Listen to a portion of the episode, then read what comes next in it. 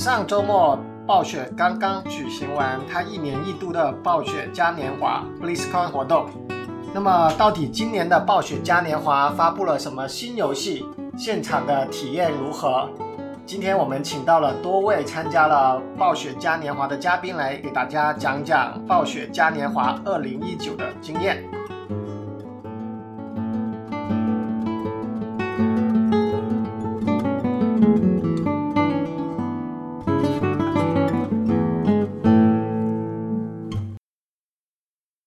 大家好，我是牛油果烤面包的主持人 Cat，这些是嘉宾。大家好，我叫 Sean，然后我也是在湾区工作的工程师，然后玩过多款暴雪的游戏，《魔兽世界》是公测玩家，然后 Diablo 可能跟大家都一样，从 Diablo Two 开始入坑，然后一路 Diablo Two、Diablo Three follow 到现在，然后 Overwatch 也是公测时期的玩家，不过都是休闲玩家。啊，大家好，我是 Alex。啊，我也是在湾区的工程师，然后暴雪的游戏我也把大多数游戏都玩过，然后星际我是玩的比较多的，星际一和星际二都花了不少时间玩。亚波罗的话也是从二和上一样是从二开始，然后二三都有玩。呃，然后 Overwatch、呃魔兽世界、魔兽争霸都玩过一点，但没有花特特别多的时间玩。大家好，我是谢松，我和他们一样，我也是在湾区工作的工程师。暴雪的游戏除了 Diablo One，可能其他的都有买，但是没有哪一座我说我可以说我花了太多的时间在玩。可能 Diablo Two、Diablo Three 都通关了，魔兽争霸、星际都略微玩过一些。最近刚刚入坑 World of Warcraft Classic，感觉又回到了十五年前的那个 Warcraft 的感觉，真好。那大家介绍完了之后，我们开始今天的主题。我觉得在讲。暴雪嘉年华之前，我们要先介绍一下暴雪。暴雪家公司都有什么著名的游戏，对吧？那我自己亲自玩的，包括是 Diablo 啊、Overwatch 啊。Overwatch 可以说是我玩的最多的游戏了，我玩上瘾的游戏。除此之外，还有 Starcraft、World of Warcraft 等等的。暴雪游戏比较知名的就是在于它对于品质的打磨。曾经有一段时间，大家提到暴雪就会流传一句话，叫“暴雪出品必是精品”。所以，因为它每款游戏都能够火爆很久，所以使得它有积累了很大的一群死忠的粉丝，也因此它每年会举办这样一个暴雪嘉年华的活动，公布一些新的游戏，并且和玩家社区进行一个互动。还有一个特点就是比较易于上手却难于精通，所以作为一个入门玩家，想要呃买拿到一个新游戏玩两局和朋友一起娱乐一下还是比较容易的，但是你想要成为高手。需要你花掉大量的时间才能够成为真正的高手。暴雪游戏还有一个特点是他们的 CG 制作都很精美。曾经有一句话是这样说的，叫做“暴雪十年磨一剑，九年都在做 CG”。然后除此之外的话，因为暴雪在早期它推出了很多款战略型游戏，同时它花了很多时间和精力在各个势力之间的平衡，所以使得它的游戏的对战性都很高。所以在比较早的时候就产生了现代电竞的一些雏形。对平衡性比较好的游戏的话，观赏性也会比较高，因为就不会出现很容易的一边倒，或者是用一种套路就能够打遍打掉所有的对手，之后大家都 converge 到同一个套路上去了。啊，因为暴雪它的运营过的这样的竞技性的游戏比较多，所以呃从几年前开始，它就呃举办过不少的这样的竞技比赛，所以暴雪在举办竞技比赛的时候，它的经验算是各大公司里面比较大的，所以一般现场的体验会比较好一点。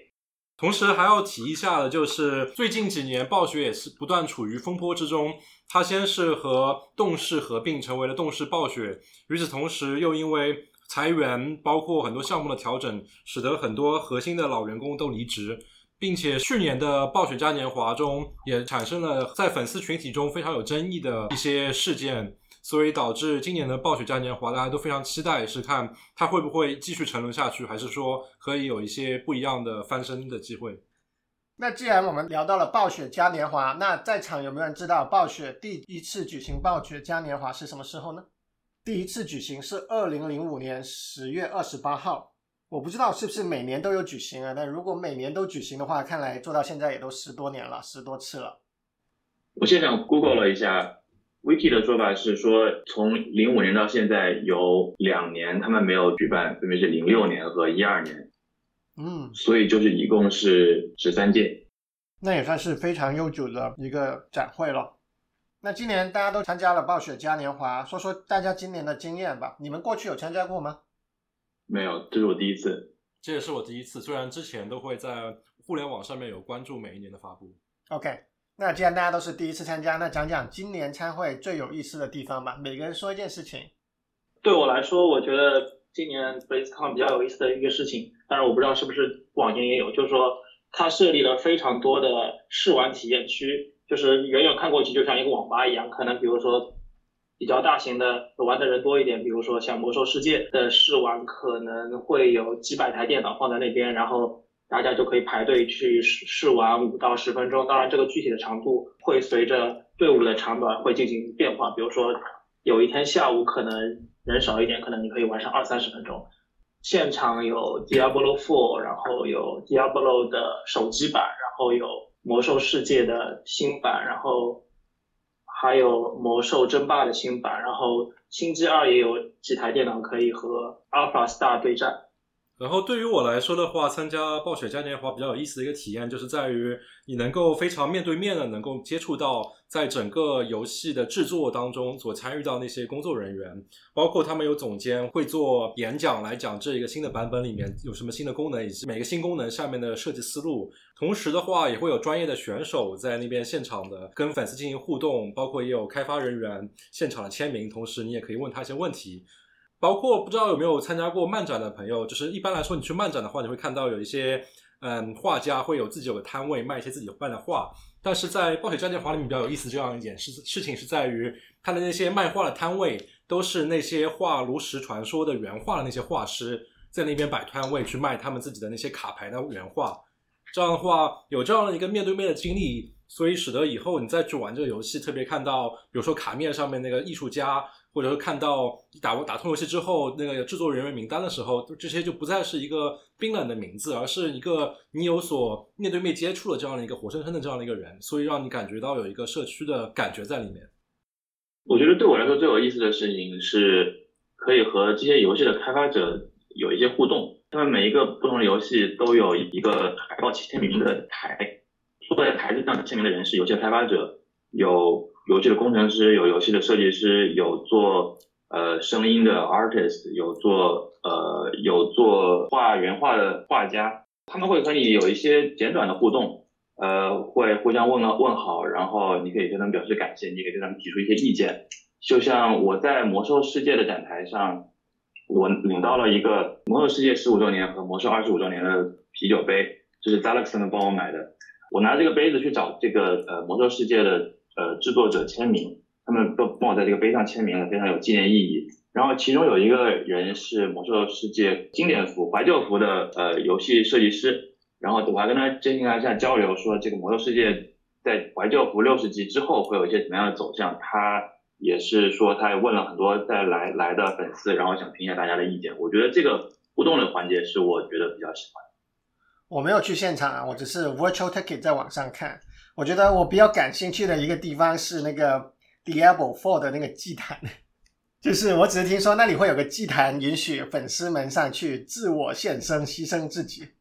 我想知道去的人有没有看到那个祭坛是怎么样的？呃，是这样的，在整个大会场的时候，它分成根据主要的游戏分成几个区域嘛，有一个区域是 Diablo Four，有个区域是魔兽世界，有个区域是炉石传说，有个区域是 Overwatch，然后每个区域它都会。劈开一些地方搞一些特别的展区，比如说像 Overwatch，它就把一块地方劈开来做成了一个六十六号公路那个一开始的出生的时候那个餐厅的样子。你也可以在那边可以点餐，可以吃到一个小的像汉堡一样的东西，同时你也可以在那边拍拍照，在那个平时大家出生的地方。然后像你刚才提到的暗黑破坏神那边，就是有一个相当于做成搭成了一个像古堡一样的一个展台。然后你进去之后，就会有一个祭坛，就像你说了，就会有工作人员打扮成那种邪教刽子手的样子，然后你可以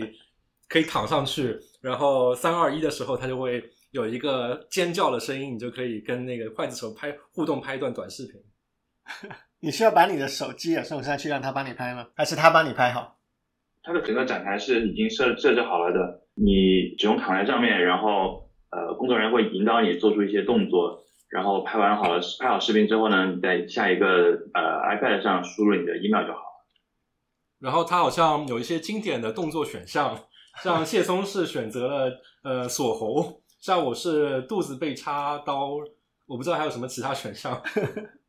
还有就是大家伸出手掌，做出在施法的模样，然后对躺在台上的人施法，这是一个团体的选项。我们还拍了一个团体的选项。然后我在那边排队的时候，还看到有玩家就穿着 cosplay 的服装在，然后也同时参加那个拍摄，感觉特别的出戏。你会发觉，比如说穿着像裂空这样衣服的一个女生 躺在 Diablo Four 的那个祭坛上面被献祭，就拍出了风暴英雄的感觉。那其实这个这个环节的设置是因为我是因为 Diablo Four 的海报签名的环节非常的火，所以呃主办方觉得暴雪觉得大家会有怎样的队，所以就像他们就他们应该是向迪士尼或者是环球影城学习了一下如何把排队的体验变得不那么枯燥，所以排队等待 Diablo Four 海报签名的时候拍摄这个献祭的视频是一个小环节，然后在队里面你还可以看到大城古堡那样的展台里面是。魔兽呃是 Diablo Four 原画的呃就原画的展示，还有 Diablo Four 的一些呃游戏道具的展示，还有一些呃艺术家们做的 Diablo Four 的呃里面角色里面的怪物的雕像，整个体验是挺有意思的。我大概排了一个小时才能排到说找到这个 Diablo Four 开发人员签名，但是这一个小时其实我觉得还是非常值得的。然后与此同时，我觉得他们也是非常的奸诈，因为他们有很多的事情让你做，这样的话会使得人流就分流下来。有些人会留在那边排那个献祭的视频，有些人可能在原画那边驻足观看，然后有些人可能就直接直冲冲的去过去签名了。这样的话也起到了一个风流的效果。但是不得不说，Diablo Four 绝对是这一次 BlizzCon 暴雪的主打作品，因为就从他们的这个布置来看，应该是最大的、最多的资源资源都放在 Diablo Four 的展台这边。那个展台可能是花了挺多钱的，对他们给 Diablo Four 的试玩的机器应该也是最多的。我问了一下工作人员，他们说现场有超过六百台的机器用来给 Diablo Four 试玩。好，那我们接下来要不要聊一下购物体验如何？是不是有很多东西值得买买买？因为我没有去，所以我想知道你们买了什么。对，现场有很多人是花了大量的时间在购物这件事情上。现场有有一个叫做 Blink Store 的地方。你可以在网上下单，然后在手机 app 里，在 BlizzCon 的手机 app 里下单，然后去那里排队领取你的你你下单购买的商品。然后隔壁呢，你你如果呃不愿意在网上下单，你也可以直接在现场排队，呃在现场选购。这两个队伍都非常的长，呃我买了一件外套，然后买了两副扑克牌，我在队伍里面排了八十分钟才领到这两样东西。而且在手机 app 里面是有这个呃预测，你说可能要会排队多久，就跟你在迪士尼排队一样，它会预测这个地方的队有多长，它的预测是八十分钟，非常准确，就是八十分钟。然后呃这个是从呃网上下单，这个商店的楼上是暗夜马戏团，然后暗夜马戏团里面是卖的更多的是一些游戏的玩偶和贴在书包或者是插在衣服上的 pin。呃，这些这些小玩意都非常的有趣，然后很多粉丝都愿意去收集这个东西。大家会会真的粉丝会背一个包，这个包上会有尼龙粘扣，然后你拿到这些 pin 之后，你可以粘在自己的包上，就你可以收集成收集成套，就显得非常有趣。然后还有这个呃专门辟出来一片地方给大家互换手上重复的 pin，呃现在还有卖那种暗盒，就是 blind box，你开箱之前都不知道里面有什么东西，然后你可以开出来。开出各各种玩偶也好，然后拼也好，你不知道里面有什么，你有可能开出重复的，所以他们开专门开辟了一片区域给大家来交换这些东西。然后我听说那个盲盒其实就是非常的 非常的坑爹，因为好像有其中还包含了一些什么限定版的坐这 virtual 的坐骑之类的东西，所以就会使得大家，我就看到平时在那个会展中心走的时候，就看到有有些人就是可能抱着比人还要高了那么多的盲盒，然后都是。然后可能开了之后，开了半天都不一定能拿到你想要拿到这个东西。甚至我有朋友说，他在路上就碰到了一个玩家，就问他要不要免费的什么公仔，可能就是开盲盒开太多，实在是带不回去。哇！然后与此同时的话，嗯，像他会场上面会有一些会场限定，但是我不是特别清楚，你可以在网上直接买到那些会场限定吗？因为我看了一下。Blizzard Gears 的网站上，它其实可以，你不用参加 BlizzCon 也可以 order 这些 BlizzCon 限定的产品。我知道有些东西是不能在网上买到的，比如说我买的这件这这这件外套，就是现场的商店里才看到，我在网上的商店里并没有找到这一件。进入他的商店的时候，他会给你一本手册，然后那个手册上就会显示，就是说现在你在这个商店能买到东西，然后里面有一两页大概就是你只能在现场买到，而不是说就是你在这个 online 的这个 g a l Store 里面能买到。然后另外一点的话，就是因为暴雪嘉年华也算是一个在全世界的暴雪粉丝当中比较大的一个事件，所以就会有全世界各地的粉丝来到这边。像我们住在美国，所以我们平时可以到 Blizzard Gear 上面去下单去买一些暴雪游戏的周边产品。但是对于有一些国家地区的人来说，可能就没有这样这么好的一个机会。所以对于他们来说，千里迢迢来参加暴雪嘉年华，也是一个。相对来说，唯一的比较方便的能买到这些周边的一个机会。对，我的运气比较差一点，就是我看中一件 WCS 的那个衣服，然后排了半小时的队，但是排到的时候，他跟我说衣服已经没有了，然后我就等于浪费了半小时的时间在那。然后与此同时的话，嗯，像这次暴雪嘉年华，你买票，它就会嗯，算是附赠一个魔兽世界三重置版的一个步兵或者是兽人步兵的一个嗯雕塑。还是挺大的一个，也是在购物区域可以领取。好，那我们接下来聊聊实际发布的新游戏，好不好？从主打的 Diablo Four 开始吧。我觉得今年主打 Diablo Four 在一定程度上其实是为了安抚大家 去年看到手游之后的反应。今年可以说啊，终于不是手游了。然后开场动画一上来，可能大家也猜到，这么阴暗的哥特风格的动画只可能是 Diablo，而且在做手游的话，明年就不用再开这个 BlizzCon 了。所以一上来，大家应该都能够猜得到，这这一定是 Diablo，只是猜不到背景故事怎么样。开场之前看到走廊里有说，今年的开场动画会有少儿不宜的画面，如果有带小朋友的家长，可以选择去一厅看被和谐过的版本。呃，那我那时候还比较好奇，说是不是会推出什么新的 IP，主打少儿不宜？其实已有的 IP 已经非常少儿不宜，对吧？那这个开场动画就提到了背景是 Lilith 的复活，啊，Lilith 是谁？有没有来解释一下？然后根据整个 Diablo 的世界观设定，基本上就说有一帮天使和有一帮恶魔，他们就一直在打仗，然后打了很久很久很久很久。然后打着打着，然后就会有一个天使和一个恶魔就觉得这个事情太无聊了，所以他们就私奔了，相当于，然后他们就偷走了一个东西叫世界之石，也就相当于是天使和恶魔在争抢一块石头，他们两个就用这世界之石来创造了所谓庇护所，也就是暗黑世暗黑破坏神的这样的一个世界。他们在这边就是两个人嘛，这个孤男寡女在一个新的世界里面就诞生了，嗯，第一批的。人天使和恶魔的混合体，就是所谓的人类。暗黑破坏神的世界里面，人类有个另外的名字叫奈飞天，中文叫翻译叫奈飞天。嗯，相当于就说这个恶魔呢，就是 Lilith，就是这次的预告片里面出现的那个女神。当诞生了第一批的人类了之后，天使和 Lilith 之间其实有一定的分歧。莉迪斯看到第一代的人类非常的强大，甚至于比天使和魔恶魔还要强大，所以他就会有点想把人类作为自己的私人武装这样的意思。然后于是啊，这个一看起来就是个很邪恶的计划。于是他就被那个天使放逐了，然后他就被放逐出了那个世界。所以说，回到第四代的开头，就看到有那么一个召唤仪式，相当于把 Lilith 从被放逐的状态又召唤回了这一个世界。那我们说完这个 Lilith 的背景，我们聊聊游戏吧。游戏现在已经知道的是一个开放世界的游戏，会有五个连通的区域，不再强迫玩家按照剧情章节线性的推进。也就是说，不像以前一样，必须要 Act One 打完了才进入 Act Two，Act Two 打完了才进入 Act Three。我觉得这里挺好的。为了解决这个开放世界长距离奔波的问题。游戏还加入了这个 mount，就是驻骑，大家可以骑上自己的马，然后是去去找。大家对这个新功能怎么看？我觉得在这个 BlizzCon 上面，嗯，一些新游戏表现出来一个特点，就是说暴雪把其他游戏比较热门、大家比较喜欢的一些 feature 搬用到自己的一些另外一些游戏里面。这里一个例子就是说，我觉得魔兽世界里面开放世界的这样一个模式，然后坐骑的这样一个模式。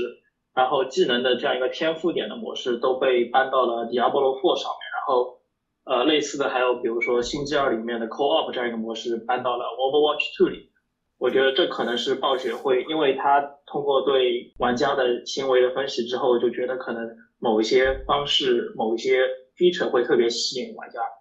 刚才 Zlex 提到，就是嗯，把魔兽世界的有一些元素涌入到了 Diablo 里面。我可以举个例子，就是这次在试玩里面也可以体会到，就是所谓的世界任务的这样的一个模式。比如说有一种世界任务，它是相当是随机发生的，可能在一块区域内突然出现了有一个世界 BOSS，就是一个很大的 BOSS。然后这个时候，虽然你是单机在游玩这个游戏，但是突然之间你进入到这个区域之后，你就会发觉有些其他的玩家也存在这个区域内，然后大家就相当于齐心协力一起把这样一个世界 BOSS 给打败。这个其实跟魔兽世界的那个世界世界 BOSS 的设定是非常相似的。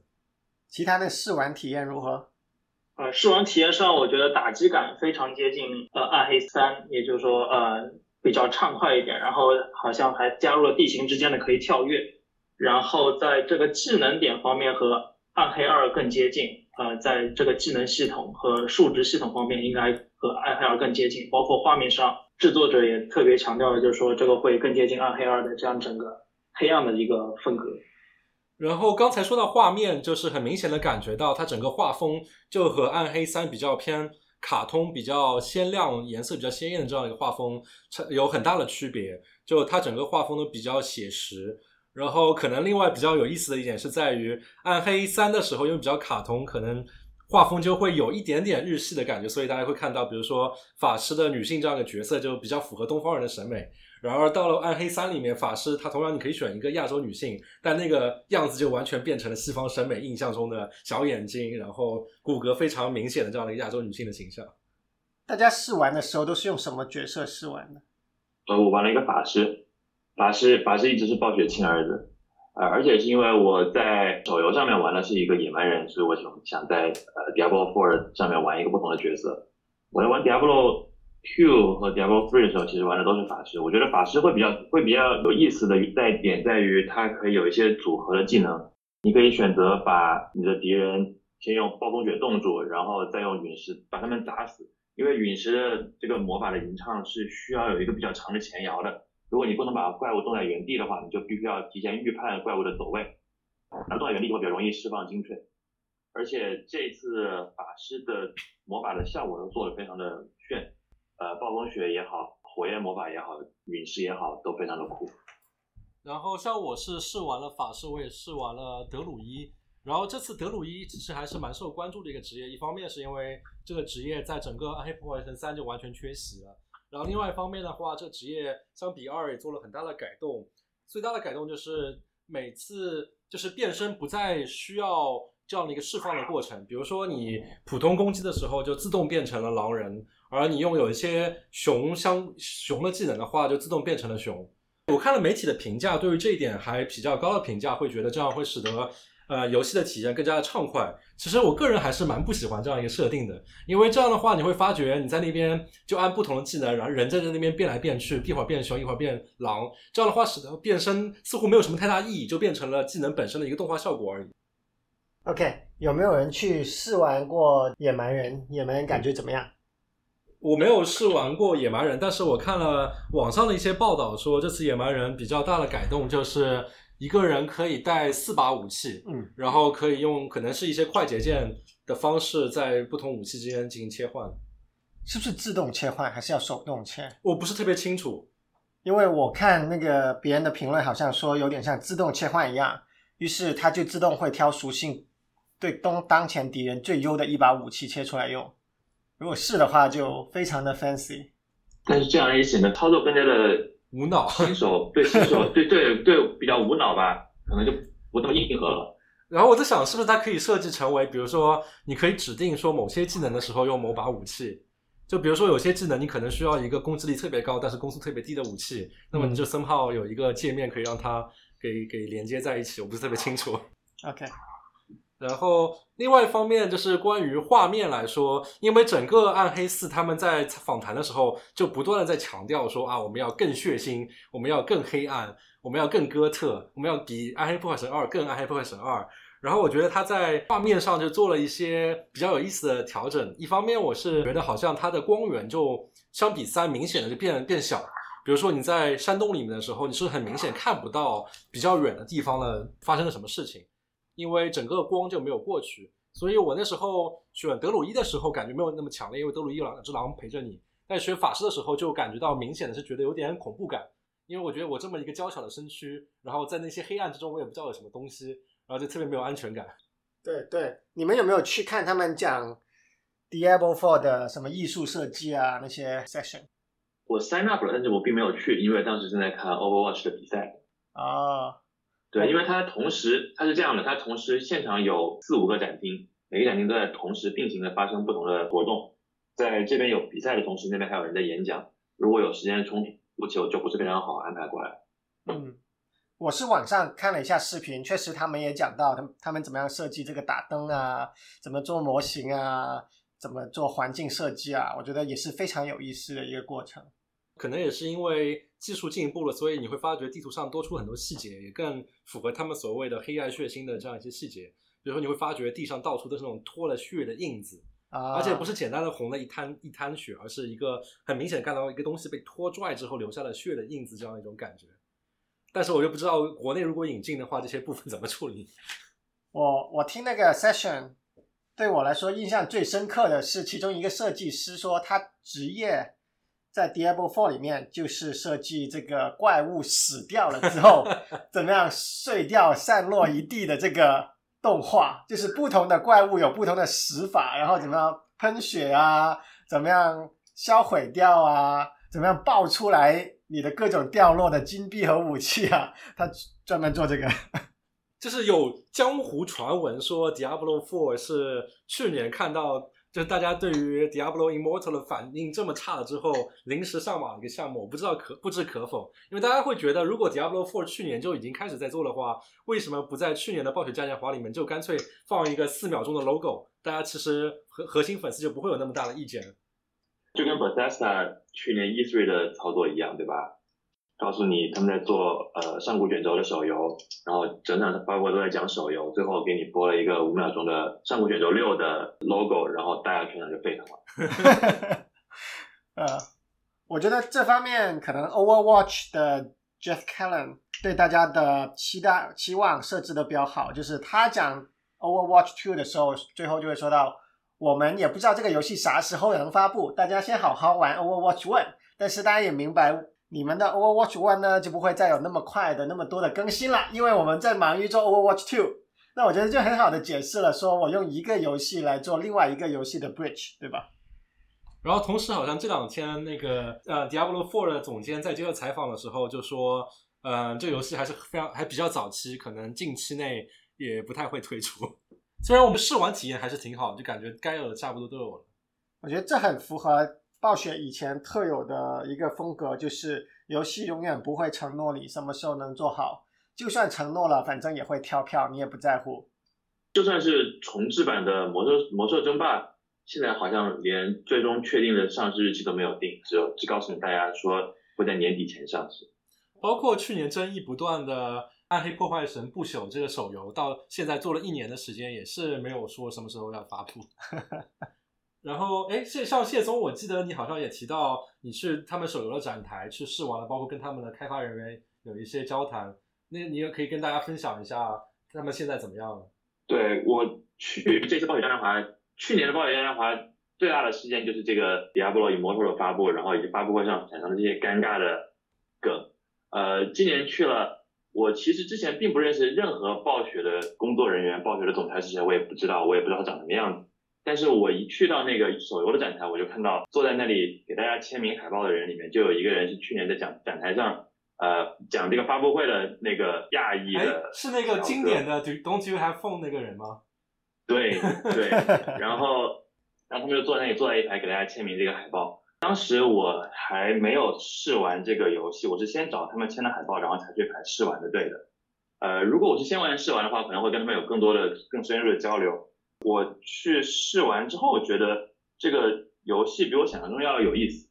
呃，我是觉得游戏的感觉还是非常的 Diablo 的，而且我觉得如果能在手机上随时能够玩到一个这样一款这样的游戏，我还是比较高兴的。缺点嘛也还是有的。缺点是我觉得他们的操作有一方面，他们的操作会比较像王者荣耀，但是呃在操作在在这个提示的细节上又不如王者荣耀做得好。一个细节我给他们提到了一个反馈的意见，就是比如说你想要取消技能释放的时候，你想释放技能的呃按键和王者荣耀一样是右下角，然后你技能会选择方向，在你按下之后，然后滑动选择方向。然后，如果你想要取消这个技能的时候，它并没有任何的提示你是如何能够取消这个技能。但其实它和王者荣耀差不多，就是你把手移到足够远就会取消这个技能。但是你要移了移到其实非常远才能取消这个技能，而且没有任何提示，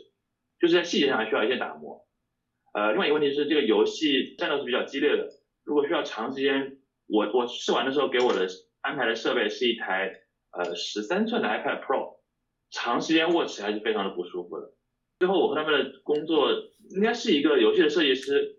这呃一些简短的交流，我对他们表示了一些鼓励吧。我我觉得他们去年发布会之后，这样玩家呃粉丝们对他们的这个评价，我觉得有一些过于的苛苛刻和刻薄了，可能对他们团队内部的士气会有一些影响。我觉得他们还是非常不容易的。他们他们也表示说，这个呃士气影响呢其实还好，只是他们当时并没有办法给大。大家一个这样完整的试玩的更更完整的试玩体验，然后能能够用事实来证明他们自己，呃，并不是像玩家想象的那样，其实是做了一个呃只是圈钱的手游作品。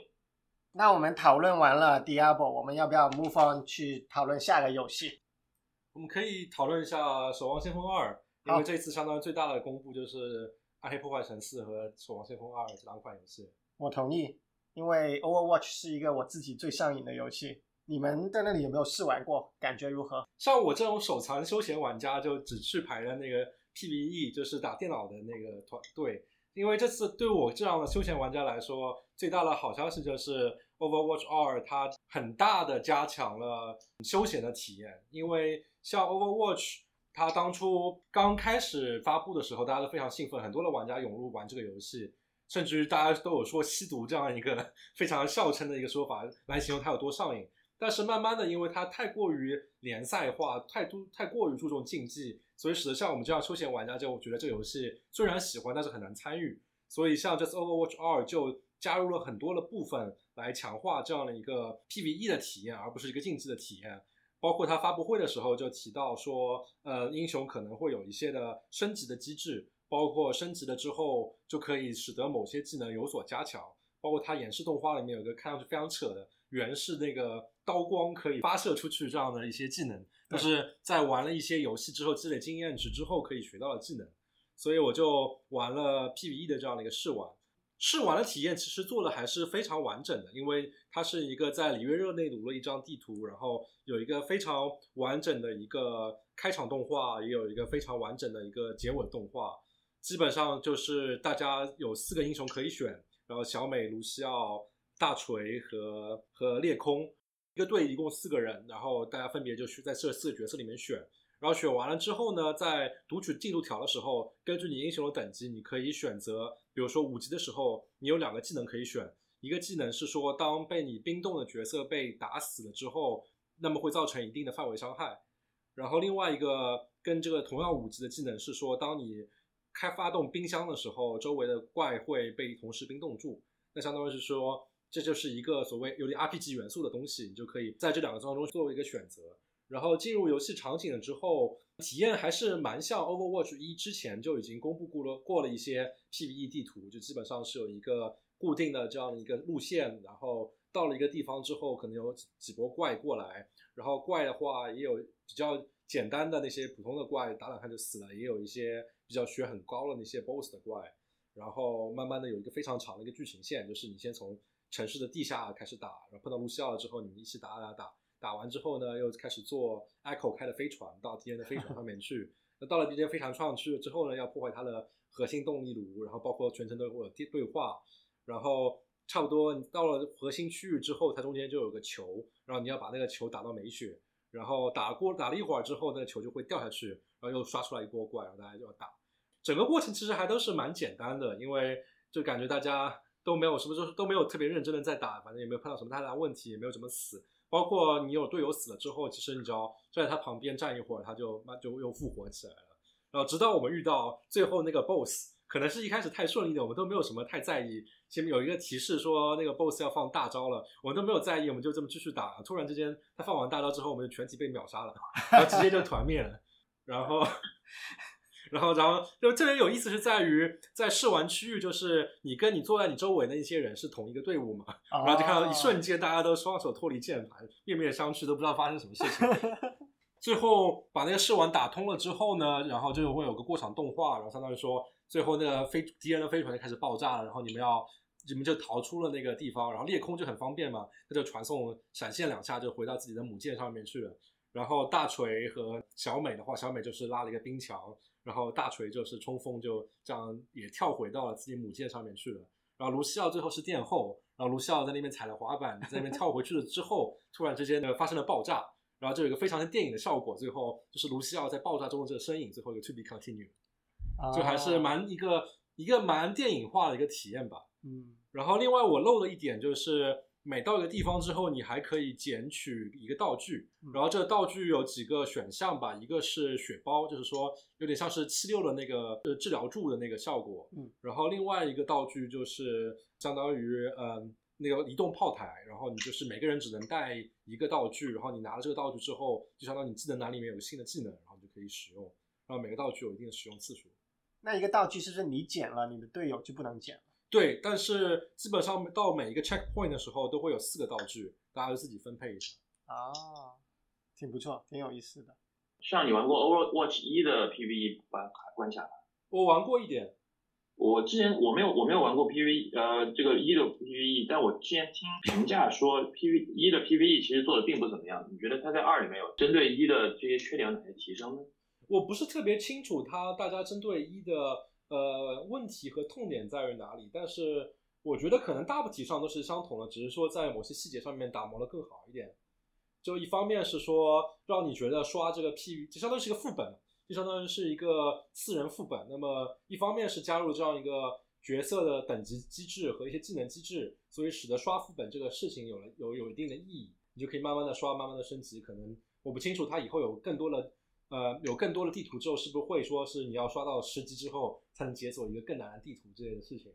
这可能是其中的一点。然后另外一点的话，就是整个流程还挺长的，包括还有 BOSS 这样的一个设计，同时 BOSS 也有一些专属的技能。然后你需要去一定的走位，也不能像我们这样就这么 神经大条被团灭下。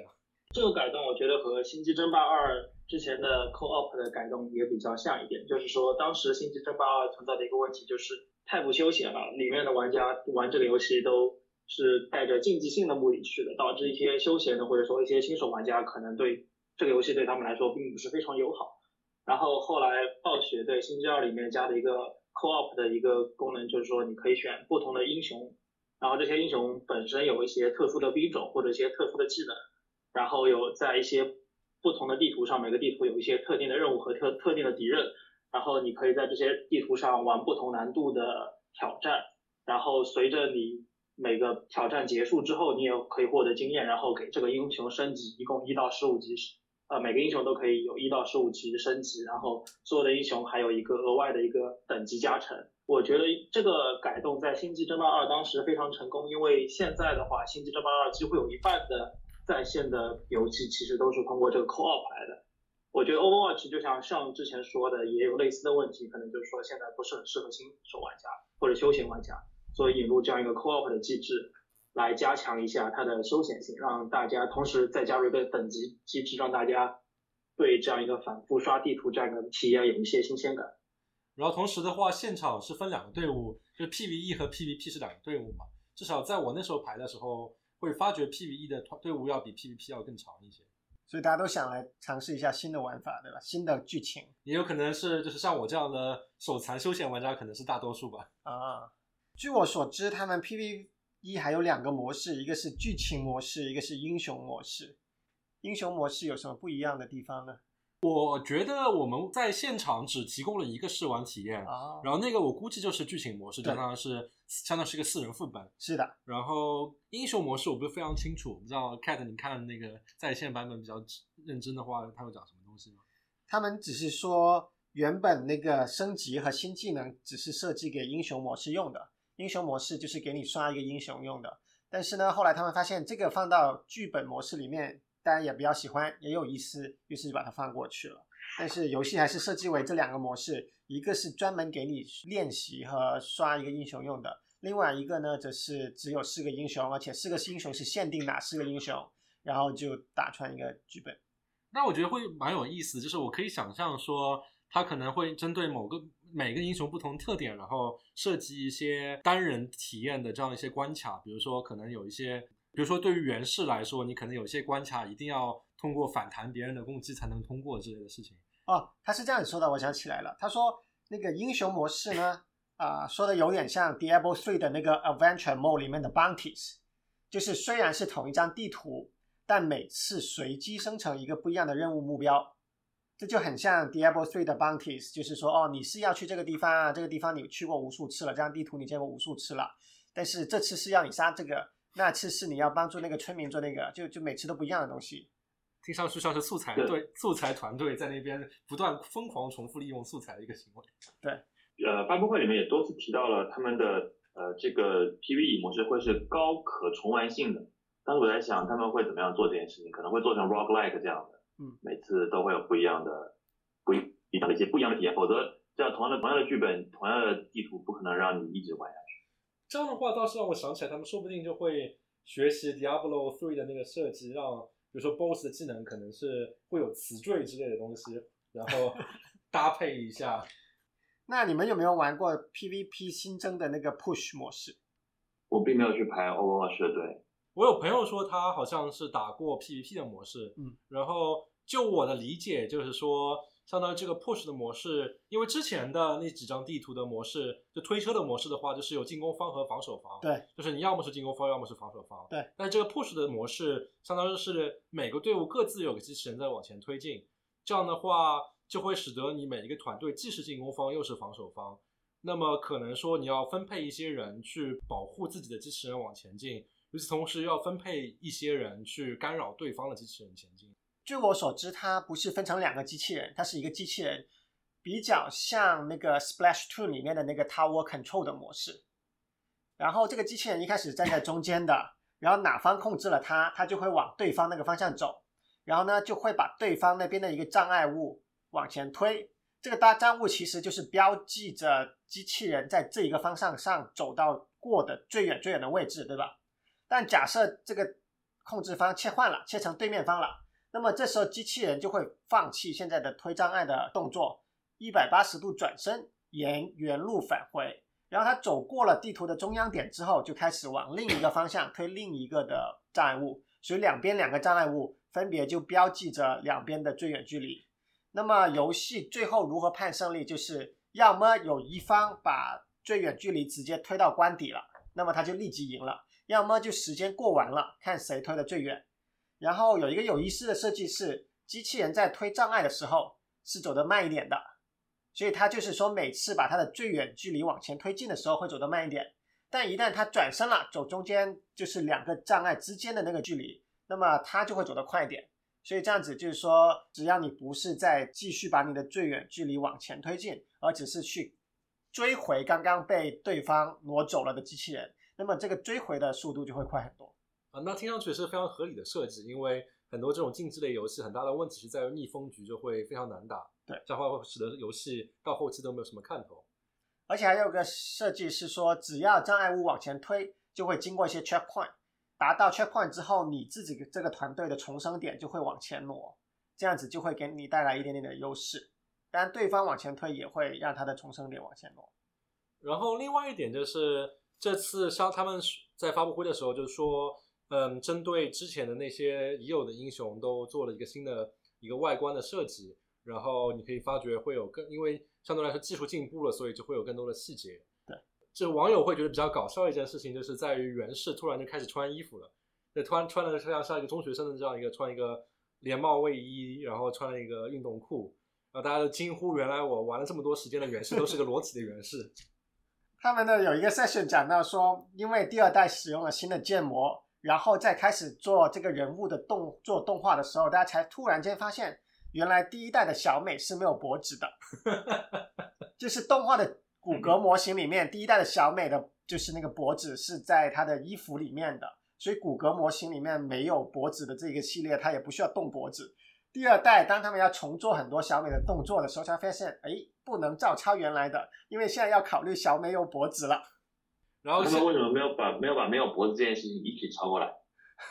因为他做了一个新新一代的模型嘛，就是要体现说 Overwatch 在这个故事背景里面跨度了十几二十年的时间，所以这些人的有一些经历啊，他在 Overwatch 第一代到第二代这经历这这个时间里面都发生了什么事情？那这个可能是将来的大背景会补充的故事。比如说，为什么源氏会变成了一个就是突然想穿穿起衣服来？对对对对对，就喜欢隐身于一个 hoodie 之下，然后可能他要做什么事情这样的。那么小美从北极召回来之后，然后她的着装也发生了一点点改变。然后，其实我觉得这一方面更大的一个因素是在于故事模式里面，它会有很多的即时演算的动画，那么需要模型能够做出一些跟剧情相关的演出。你不能说小美要转头跟你说话的时候，她没有脖子，她整 整个人这么水平转过来跟你说话，这显然是不太行。然后说到即时演算的动画，其实我觉得，嗯，这个在是呃 Diablo Four 这边也有一定的体现，因为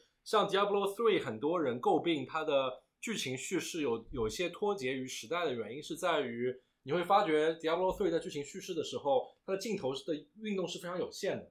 就是你碰到了一个非常大型的 BOSS，你也很难给它个特写。很多时候都是镜头稍微拉近一点就这么没事情了，但是在 Diablo Four 的时候，比如说一开始有一个桥段是说你是拿到了一个灯，然后要把这个灯带出这个墓穴，所以你就摔了一跤，然后摔到一个血池里面去，然后摔到血池之后，你再慢慢从这个墓穴里面爬出来，就整个的过程都是一个即时演算的一个动画，都是直接用呃游戏中的建模来进行的，那相对来说也算是技术进步吧，就是。因为这些技术模型的升级，所以导致它可以做这些比较电影化叙事的一个镜头语言。然后包括我相信在 Diablo Four 的时候，当你看到一个 BOSS 的时候，相信相信他会做一些比较酷炫的镜头，让你感觉到这个 BOSS 的压迫感。不像 Diablo Three 的时候，看到一个 BOSS 可能就远远的俯视角看着，都没看清长什么样子就死掉了。对，唯一区别就是它占地面积大还是小。对，包括。暗黑破坏神二的时候，最后的 BOSS 巴尔就是那么几个 pixel，一个一个一个一个建模。但是 Diablo Four 的时候，因为它的模型的进进步，它可以用更好的镜头来来展示这一点。那我们回到 Overwatch 上面啊，我听到网上有传闻说，其实 Overwatch 第一代和第二代共享的都是同一个服务器，所以这样子才能够允许玩家把第一代里面你赚到的各种的外观，例如说皮肤啊、动作啊、表情啊，全部都。导入到 Overwatch Two 里面，也能够两个版本的玩家一起玩游戏，不知道是不是真实的？我感觉可能是真实吧，因为感觉其实老实来讲，Overwatch 二不像是一个真正的完全的一次过了几年这么一个大的升级，而更多是说他们可能就会觉得，哎，这些东西我要做一做，现在 Overwatch 这些问题，比如说之前玩家有这些问题，那么我可能要做个补丁。哎，那边可能我要一些剧情演出，我要做个补丁，然后整吧整吧之后发觉做的事情实在要太多了，那就整成一个二。包括他也可以扯淡说，我不叫 Overwatch Two，我叫 Overwatch 二点零。对对对对对。其实这座感觉更像是一个魔兽世界的资料片，它模型重做了，然后加了一些加了一些新的模式，加了一些新的竞技模式和新的 PVE 模式，感觉并不是一个传统意义上的二代。而且他在发布会上也提到说，你在一代里面收集的这些皮肤、收集的这些头像，也都会完全继承到二代里面去，所以继承性会比较平滑，而并不是一个完全重新全新的作品。而且我觉得这个游戏它可能也更愿意让玩家有更多的继承性，因为如果你完全做成一个新的话，你还要从零开始去吸引你的粉丝群体。一的老玩家，你是把他们放弃了呢，还是给他们继续提供更新呢？这个都不是非常好处理的一件事情。我也有同样的感觉，确实就像一个资料片一样。Jeff Kaplan 自己说，这是重新定义了游戏的二点零该怎么做。他说：“你看，我们没有放弃一点零的玩家，你也不会说买了二点零之后，所有你已经有了积累的东西全部都丢失了，全部都要重来，重新刷，对吧？但其实这跟一个资料片没有什么区别。而且他现在好像还没有公布说二点二的售价，就是它的购买方式，就也不知道是说你要一次性买断。”像资料片一样，你要付买断这样一个新的资料片，不然的话你就只能玩一。但这样的话会造成一个问题呢，就是变成了一的玩家可能会和二的玩家同台竞技吗？就会会有很多这样的问题。然后另外一点是在于整个游戏行业，尤其是竞技相关的游戏，你会发觉它的生命周期在不断的变长。像之前一款游戏诞生了之后，可能一两年之后，大家就慢慢就不再打这个游戏了。但是现在就是因为了互联网的发展，包括竞技游戏的发展，使得一款游戏的周期远远长过之前一款游戏游戏周期，所以会使得他们这种进化的方式就会产生一定的变化。这也是暴雪游戏的一个特点，因为很多在暴雪之前，我觉得很多很多公司做的游戏都是生命周期比较短的，通关以后可能就没有什么动力让你再继续玩下去。而暴雪游戏也是因为它平衡性做的比较好，像《星际争霸一》这样的游戏，到现在还是有人在玩。然后另外一点，可能也是因为卖皮肤这样一个商业模式的成功发展，就会使得一款游戏它可以通过不断的出新的皮肤之类的东西，让促使大家不断的进行持续性的消费，而不像之前没有这些商业模式的时候，你就是买断制一个游戏，那么他们要再赚你的钱，可能就只能说是推出一个下一个版本，让你重新付一次钱。我是觉得说，既然 Overwatch 已经从最初发布的四十块钱掉价到二十块钱了。如果 Overwatch 第二代它还是卖四十块钱，那你也可以认为它其实就是个二十块钱的资料片。你相当于先花二十块钱买了一个原版，然后再花了二十块钱买了个资料片。而且它到时候肯定，如果你买的话，肯定会给你一些有的没的东西啊，给你几个喷罐，给你几个皮肤之类的事情。好，我们聊完了 Overwatch Two，接下来我们聊一下这个魔兽世界吧。魔兽世界大家有没有在现场试玩？大家的印象怎么样？呃，我并没有在现场试玩。因为魔兽世界的怀旧服的那个给大家试玩的部分是一个六十级的副本，其实在游戏里就可以玩到。而九点零的队因为太长了，所以我也就没有去拍。那我也没有玩试玩，因为我觉得这种大型网络游戏感觉试玩的体验会相对比这种单机要差一点。因为大型网络游戏更多时候你会花很多时间进去，慢慢的去去塑造你的角色。不是一个十分钟、二十分钟的试玩能够感觉到那种感体验，但是我觉得我可以聊一聊在现场看九点零的那视频的那个体会。对，怎么样？然后就还挺有意思的，因为大家之前一直在讨论说希尔瓦纳斯在闹出这么大事情之后，下一步会怎么样？看到他来到冰封王座的时候，还是挺兴奋的，这确实也是一个那个脑洞大开的一个设计。然后当看到他打败了现任的巫妖王之后，拿起冰封王冠的时候。其实对我，我在现场，因为我不知道会发生什么事情，我就会在想说啊，难道十二瓦纳斯就要戴上这个王冠吗？就是你会发觉导演非常刻意，因为有一个镜头就是他拿了那个王冠，直视的视角，就是他正好拿了这个王冠，然后下一个下一个镜头你就觉得他会戴上去。这时候我脑子就一直在想说啊，这个十二瓦纳斯这么娇小的身体戴上这个冰封王冠，这个他到时候怎么建模？就感觉会太丑吧。然后就看到下一秒就开始把这个王冠给掰开来了。把王冠掰掉了之后，就直接这个影之国的这样的一个天上就裂开来，然后进入到影之国，然后进入到就是说我们下一个版本进入影影之国。就现场，因为你没有被剧透，没有看到新闻，所以这样一个体验还是非常非常不错，就感觉非常被惊喜到。对我也是，就是我觉得导演在这个悬疑的阶段做的很好。我想是不是他戴上了之后，他就会变身，变成一个不 不一样的模样，这样子才能够看得好看一点。对对对对对，跟这个这个要匹配嘛，跟皇冠要匹配。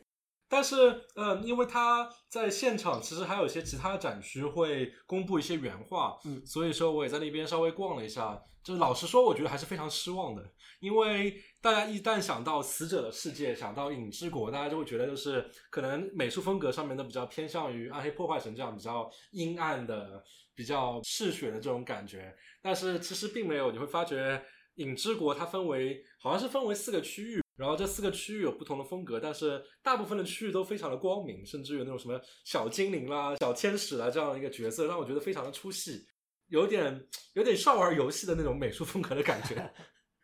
那你觉得他在这里的游戏机制设计的好吗？我因为我没有试完，我也没有听他的演讲，我只是大概了解一下。他们就说，好像等级会进行压缩，因为现在等级已经是一百多级了，这个对再往上总不记得两百级、三百级无限弄下去，所以他们压缩到了五十级，好像如果没有记错的话。然后与此同时，他又说，嗯，职业的天赋会比较回归到之前的那个设计，相当于说每个职业的每个天赋会有比较不同的特点。应该还是吸取了大家。对魔兽世界的现在的缺点的抱怨，所以又重新也也应该是重新回归到他们的最开始的设计吧。然后另外一方面的话，因为他们这次故事剧情是说到了死者的世界，所以我就相当于是说，我觉得作为编剧来说就非常好扯。这是一次大型的绘图转身，就是因为之前很多角色都已经都已经被剧情写死了嘛，然后同时新的角色又没有那么大的机会能够慢慢的培养玩家之间的认同，那干脆大家一起来到死者世界，把老的角色又可以拉出来写一些剧情出来。然后包括在开始放预告片的时候，之前他们的魔兽世界总监在那边自嘲说，我们在那边写剧本的时候也非常的焦虑，就会觉得大家已知那些坏人该杀的都杀了，就没有就非常非常焦虑，就不知道该写什么东西了。说我也很希望说下个版本大家可以躺在沙滩上面喝喝酒，没事情，然后钓个鱼之类的事情，但是没有办法，大家还是想要打坏蛋，怎么办呢？那接下来我们聊聊 Hearthstone。这里有玩 Hearthstone 的吗？我自己也不玩。像我的话也是休闲玩家，然后 在某个版本之后就就弃坑了，因为到后面至少对于我们休闲玩家来说，最大问题在于一旦一个游戏变得太过于竞技化之后，就变得太过于复杂，以至于很难去再再重新的回来。同时，对于像炉石这样的卡牌类游戏之后的话，这种回归就变得更难，因为像单机游戏的话，你大不了下个版本从头开始打起，但是像卡牌类游戏的话，就是我偶尔我也会上去看一下，会觉得新出来那些卡那些套路完全就不知道，感觉从零开始做起就太难了。而且是不是还要重新收集新出的卡？对，还需要重新收集新新新出的卡，然后就变得特别特别困难。其实这个。对新手玩家是有一定好处的，因为他会把之前的卡淘汰掉，这个在卡牌游戏圈里面叫退环境嘛。嗯这个就会让你，如果这个半路加入这个游戏的话，你不管什么时候加入，你其实需要学习的卡牌数量都是相对固定的，而不是说你五年之后加入需要学从第一年到第五年所有的卡，你才能组出一套自己想要的卡牌。而且这对暴雪来说也是一些好处，一个是比较更好、更容易维护游戏平衡性了，而且也可以每年有。合理和当正当合理的理由去卖新的卡牌。呃，对我呃炉石传说我以前也玩，但是后来就是这两年没有玩，但是这次炉石传说的决赛我也去看了。呃，决赛的最后的冠军其实是是一个中国女选手，呃，然后是炉石传说应该是历史上第一位女选手吧，然后当时现场观众也都是挺激动的。呃，然后炉石传说的新的卡牌我没有太关注，因为我好久没有玩了，所以没有关心平衡性方面以及它加的一些新功能方面。呃，但是自走棋我这两天试了一下，因为自走棋也是炉石传说这个新版本的一个功能。呃，然后试了一下，我觉得自走棋对，就说如果你作为一个新人新手玩家要开始玩自走棋，对当前的炉石卡牌的一些环境还是要有一定了解的，因为。它和其他，比如说 DOTA 或者说撸啊撸的自走棋有一点不一样的是说，它它要通过你自己来选现在的这些卡，然后决定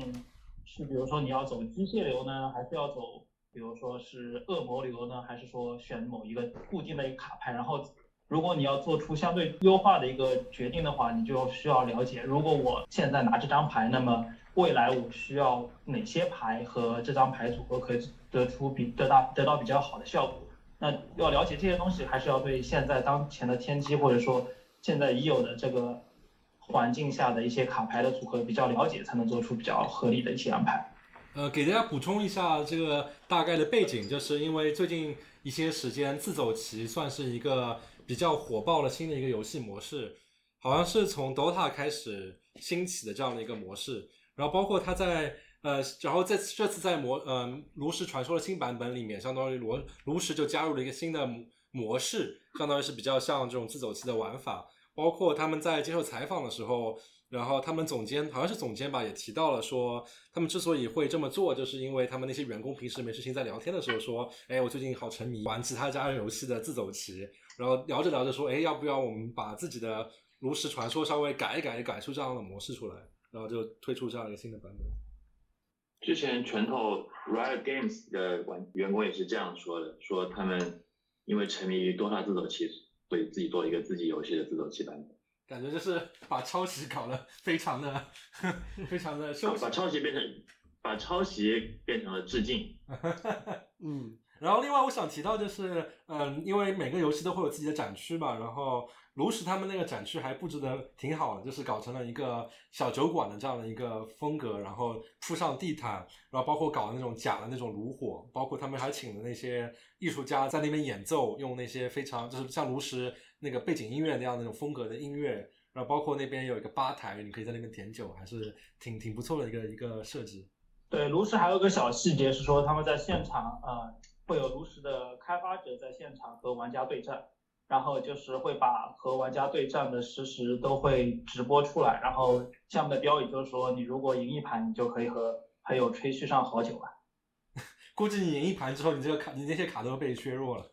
还有就是我提到，就是他们那边会有一些卖画了打印的这样的一个摊位，然后都是炉石的原画师在那边摆这些摊位，你可以跟他们聊一聊，然后买幅画，然后签个名这样。那我们说完了炉石，要不要最后再说一下星际？尽管星际在这次的发布会上面什么也没有发布，但其实还是发布了一些小东西，对吧？对，星际的话，这一次没有自己的这样一个展台，它主要更多的是出现在 Arena 里面。呃，然后我一开始参加就是打算买这次 BlizzCon 的票，有一部分原因是因为有一个中国选手 Time 这次进入了决赛阶段，但很可惜的是他的分组。呃，分到了一个死亡之组，所以最后没有在这个 Blizz 上看到他。然后这一次星际的内容主要是两块吧，没有新内容，但是主要就是在 Blizz 上上上面主要两块内容，一块就是说是 WCS 这样一个比赛。然后因为这次大家都公认的虫族特别的英霸，因为呃某些兵种和某些战术特别的好用。所以导致最后八强里面会有五个重组，然后就是严重影响了游戏的平衡性，包括最后的决赛也是两个重组之间的对决。呃，然后另外一块比较有意思的就是说是暴雪在下面放了两排电脑，然后可以和 Alpha Star，也就是说是 DeepMind Google 的 DeepMind AI，呃进行对战。然后它这边一共有两个难度，一个是。Basic 难度，Basic 难度应该是和钻石组的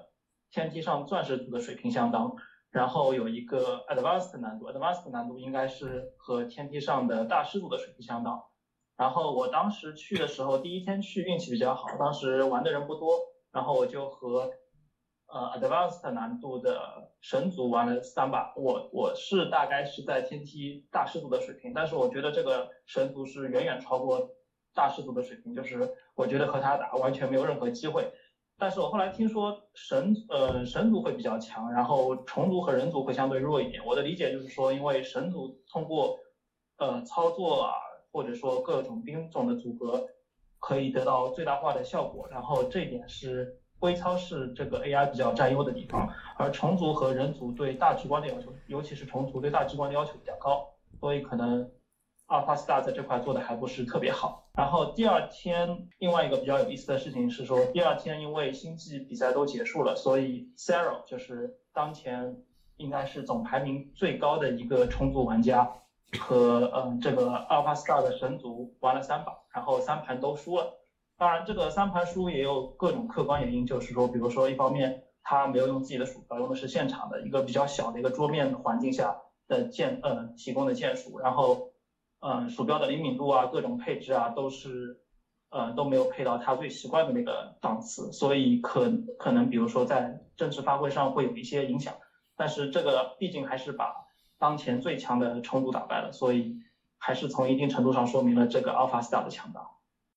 我只是从我一个星际 Average 白金玩家，在天地上被人吊打的人，我也不是做 AI 的，我也不能从 AI 上讲点什么，就聊聊我对游戏的理解，加上这个 AI 的这个感觉。反正我看了一下那段时间视频吧，我觉得 DeepMind 还是有一些比较牛逼的地方，比如说电脑确实能做出很多人类难以想象的事情。比如说我之前我看了一下 DeepMind 有个 video，它有个细节让我印象很深，就是星际里的人有个兵叫死神，它是有这么一个功能的，它是可以从任何地方跳上悬崖，然后可以去骚扰。敌人的农民，他可以把去那边打那个农民，然后他走的时候，他跳下悬崖之后，他可以自动回血。然后一般人类的玩家会跳上悬崖之后，但是你跳上悬崖去打别人农民的时候，就是对面的防守的兵肯定也会去骚扰你嘛，对吧？就是你不可能让你那么轻松打农民。然后我就看到丁曼有个细节，那个死神跳上去，他杀了两个农民，他跑了，然后在跑的时候还被嗯一个虫族的 queen，就是他在防守的兵去打这个死神打了两下，然后他跳走的那一瞬间，我稍微看了一下，他刚好剩一滴血，然后死神这个单位是可以自动回血的，他跳下悬崖之后就保住了。这就是我觉得在电脑能比人类做的很好，他好人类永远达不到的一个，就是他能算当前的血量，他又计算能会被他去用怎么去算这个利益的最大化，能杀掉最多的农民，然后能被然后并且被打掉之后自己还能活下来，所以这就是 DeepMind，我觉得它有一个相当于人类可以作弊的方法，因为人类可能也能做这种事情，但它不可能短时间算，在那个期间被挨被挨了都要打，然后被打出去之后又能被。人类又能被打出，就是人是不能算算的那么精准，就是多一下不多，少一下不少，能打打掉多少个农民又走了。对，所以我觉得这是确实 d 曼一个牛逼的点，但 d 曼也有他自己的局限之处啊。因为我有个朋友他跑到 BlizzCon 了，我我有个朋友系列，因为我这种菜逼，我是我打 BlizzCon，我我不是想不是想打朋友，就是去打 d 麦了。我这种菜逼去打 d 麦，估计连。连 估计我连普通电脑都打不赢，更不要说打这种智能 AI。但是他的策略就是 d 麦的策略是他要知道现有的局是怎么样，然后才能去分析嘛。就是通过这么多练在天梯上打了这么久，他还是会有些肯定还是因为星际这个游戏跟围棋不一样的点是，星际它每一步的选择是有你可以可以说是无限的，就是你包括你每个时候走位走哪里，你打什么地方和围棋的至少策略是有限的。比如说你只能。在三百六十只有三百六十种可能每一步，但是它的策略是无限的，所以它学对这个学习起来还是有些难度。就是有一些新的东西，他可能就不知道，通过不过学习也会知道。因为比如星际有很多特别奇葩的战术，比如最经典的就是修炮台，就是神族有一个有个战战术，就是他的炮台特别牛逼。然后神族又又因为造建筑可以在全世界建，然后最早的时候对曼是不知道这个战术的，然后就没有去侦查，然后就被神族打打死。但通过这学习之后，他就知道要去哪里去侦查，然后去看，如果你在建炮台的话，那就要怎么办法去应对，然后就会去拖农民去把你的炮台打掉。又因为因为是电脑嘛，操作肯定比人类牛逼很多，然后这就是能获得胜利。但是我那个朋友呢，他也是用了一个，就是我我当时看到他用这个战术在天梯上肆虐横行的时候，就是没有人很多人会知道这个战术的，然后他就用一个新的战术，就比如说开他用了一个有点像心理战的办法，就是你知道星际差不多差不多有三种，一种是一种是狗。狗就是在家里拼命的造防守、造农民、憋经济，然后趁，然后赌你不会来打我。然后一种是是抢，就是抢先先期造一波兵，不造不造经济，直接把你干死。然后他的办法是一半一半，就是他上来正常人的开局是先造基地、造二基地、造农民，他是上来就先造个狗子，冲冲往电脑家里塞六只狗。然后电脑以为他这个人要狗，然后他就叫造了很多兵。但其实他这个时候呢，在家里偷偷的发展，然后又建了好多个，建了好多个呃农民，补了好多个基地。然后在这种发展的情况下下，然后电脑就不知道怎么办了，然后就先报了一堆兵过去，想过去过去杀，因为他报了一堆兵，他没有如果不能立即转换效益的话，就相当于这是浪费了。然后就从此以往，他就是这么打败电脑的。这是我一个朋友在 BlizzCon 上拿战胜丁麦，然后包括我看他和 s a r o 的比赛也是 s a r o s a r o 没没有并没有什么奇葩的，但是 s a r o 他毕竟是个大魔王嘛，就是用一些正常的战术，也是能把电脑给拖死的。嗯，但反正我觉得 going forward，在那种下去的话，电脑还是有一朝一日可以，可能还是能战胜百分之百的人类。毕竟电脑在操作上就是个 bug，就是它能算到一些细节上的东西，这种东西滚雪球起来就是就是很很不错的。那这样听起来的话，感觉如果。像就是基本上，如果你跟 DeepMind 战斗的话，相当于你把后人走这条路的路给堵死了，因为 DeepMind 通过输给你，就就把这条路给补上了。呃，它可以这么说吧，但是呃，星际不一样的点就是它每一局的浪费都不一样，可能有一百种办法，就开刚刚开局每每个每第几秒钟做什么事情，它的选择太太太多了。我觉得总是会有办法来破解。就是如果你把 DeepMind 放在那里，我等他打一百局，总会有人找到一种办法还能战胜他。但是通过这样子，确实能会把他会慢慢的不断学习，然后就是。慢慢的会战胜你嘛？那看起来说，就是你要找到一些他没有遇到过的 pattern。对，我觉得这是他，我感觉他战胜了能应用 day day mind 的办法。然后也有一些就是就是常用的 pattern，肯定是 day mind 已经见过了。要要战胜 day mind，肯定是得用他完全他看到这种情况，因为他 day mind 有跟之前的东西不一样，是他看不到你在干什么，就是他的视野是跟人类一样，就是他有一些奇怪的办法去能能影响你，是是他有办法的。嗯，他不在他的 training 库里头没有这个这些 data 吧，他就不知道怎么做的。然后人类一旦熟用某个 pattern 之后，可能很快就会被它识别。对的，应该是这个，我我感觉是这样的。我我对 deep deep learning 也没有那么熟，但是反正我看了那些视频，它战胜人类的也基本都是人类只用了正常的 pattern。它有的时候被人类战胜的打 cell 那局，我印象中好像也是他开了一些，就是用了一些不怎么常用的兵嘛，就是一些而且是需要一些策略的，就是或者是用用一些。骗人的战术，比如说星际有一种，就是比如说他放了一个东西来增产，他知道你的增产，你的放了一个这建筑，但那个建筑其实什么也不干，然后等你的农民走了之后，把这个建筑取消了，然后就是整个策略就不一样了。然后像这种情况下，那可能电脑就不知道了。但是我相信 DeepMind 肯定是跟人类不同的，它可以花更多的操作在这种侦查上，因为人类侦查的话，你就要看，你要知道什么，他扫一眼，他看这个时间分析在干什么，就是极短极短的。像我的朋友就是用这种欺骗的战术去战胜了这个电脑。那我还蛮好奇，就是他如果看到一种新的战术的话，他会需要花多少轮的时间能够发掘出一种应对的方法？嗯，这个我我好像看那个论文写的是像有一种像螺旋上升的办法，就是他先可能是自己内部用多少种办法尝试去去用这种战术，然后有有找到一种办法能把它破解掉。但因为所有的战术都有不敢破解嘛，很多时候就是你侦查好，你知道怎么破解，你一定是能可以破可可以破解的。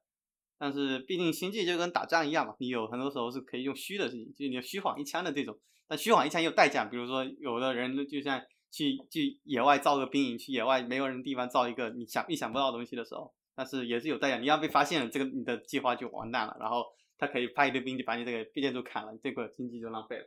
那这次星际还发布了一个新的 Co-op 的指挥官，Arcturus Mix。哦，对。你觉得怎么样？这个对值得玩吗？对，这个指挥官当时也有一个现场有个试玩，有大概有几台电脑可以试。呃，但是我没有，因为我就光顾着排 Alpha Star，所以没有去玩那个指挥官。指挥官方面的话，一般来说，《星际争霸二》它每过一段时间都会放一个新的指挥官出来，然后大概五刀就可以玩。然后，呃，类似于，就说这个这样一个模式，就是说类似于 Overwatch。新出的那个 Co-op，就说每个这样一个英雄，它有一共有十五级，然后呃，随着你等级的提升，你可以解锁新的兵种，解锁新的技能，或者说你的一些已有的兵种会得到特殊的技能以及特殊的属性的加强，呃，和之前的一些 Co-op 的英雄会比较像一点。我去年也是在 LA 参加了 E3 的展会，E3 展会是游戏界的一个最大的展会，呃，游戏厂商每年会在全在这个展会上发布他们。下半年会推出的新游戏，呃，这个展会最初呢是指面向业内人士开放的，就是你必须要是游戏业界的从业人员，你才能买到这个展会的票。后来呢，他们也做几几年前，他们也开始开放向公众开放这个展会的票，但是这个展会对于公众参展者、参会者的体验并不是非常好，因为有大量的内容都是需要你有媒体证才能够看到的，比如说去年的。赛博朋克二零七七，就你必须要有媒体证才能够去进他们的那个会议室，看到他们的播片。因为那个场馆比较大，而且主题也不是特别的明确，因为是各个不同的厂商来参展，不会有暴雪嘉年华这么这么比较呃有凝聚力的感觉。而且暴雪嘉年华更多的是面向粉丝的一个活动，所以参展的参会的这个体验会比 E3 要好很多很多。嗯，这是一个挺有意思的对比。我记得 E3 好像确实。很早年是行业的会议的，后来逐渐的对外开放了，但是大概是六七年前又从对外开放改回收回来，主要针对媒体和从业人员。好像是因为曾经有几年的时间完全对外开放、对外卖票，导致整个体验不是很好，觉得大家都只会把那些就是完全准备好对公众说的东西才拿出来对公众说。那么就没办法讨论一些业内的事情。然后与此同时的话，相当于是对我来说，我也是我对我来说是第一次参加这些游戏厂商的这些大会吧。对我来说比较印象深刻的还是他们试玩版制作还是蛮精良的，就是让你可以非常快速的在二十分钟左右的时间能够体会到整个完整的流程。然后包括他们也非常心机，因为我后来聊了一下才发觉，就是每个玩 Diablo Four 的那个人都会莫名其妙的爆出一颗橙色的戒指，然后那个戒指是对不同职业还是不一样的。像我刚拿出这个戒指的时候，心中一阵狂喜，想哎运气真是不错。后来跟其他朋友一对之后，发现大家都爆出来这个戒指。嗯，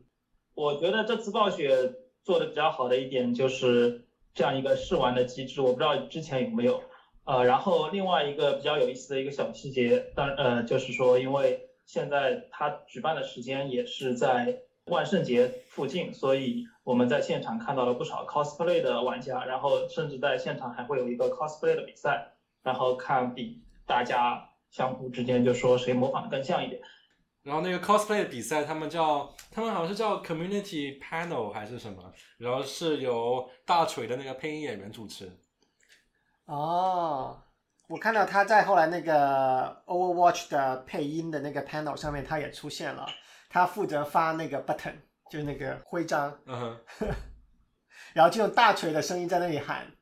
他发徽章了，发徽章了，你拿一个徽章，你也拿一个徽章什么的，很搞笑。”然后另外的话，现场还有一些其他的展台，因为像最近乐高就和暴雪有很多的合作，出了很多《守望先锋》的乐高的套装，然后现场也有一个非常大比例的一个呃 Diva 的一个乐高的雕塑，然后与此同时的话，还有一个跟现场参与的一个互动环节，相当于是他会给你一个一片很小的一个乐高的基座，然后它上面有颜色的。